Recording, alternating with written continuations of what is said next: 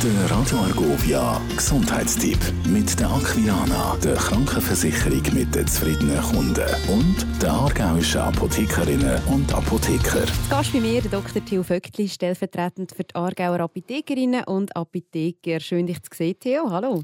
Äh, danke, Nicole. Die Pflege der Zähne ist heute unser Thema.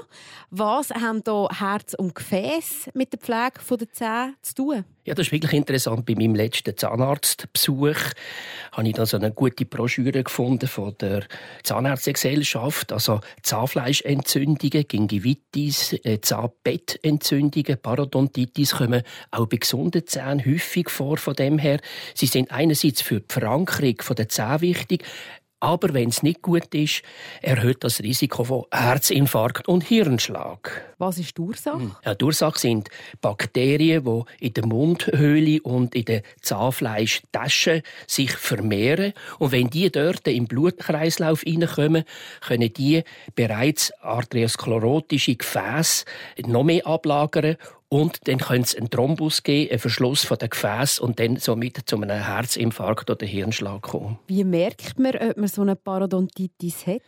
Ja, es gibt drei einfache Fragen. Blutet das Zahnfleisch häufiger beim Zähneputzen? Ist der sichtbare Teil von meinen Zähnen länger geworden?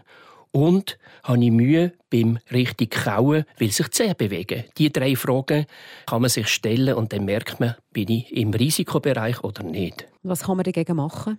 Das ist eigentlich einfach. Das Stichwort ist eigentlich Zahnzwischenräume mit den richtigen Hilfsmitteln reinigen und die Bakterienflora in dem Sinn minimieren von dem her.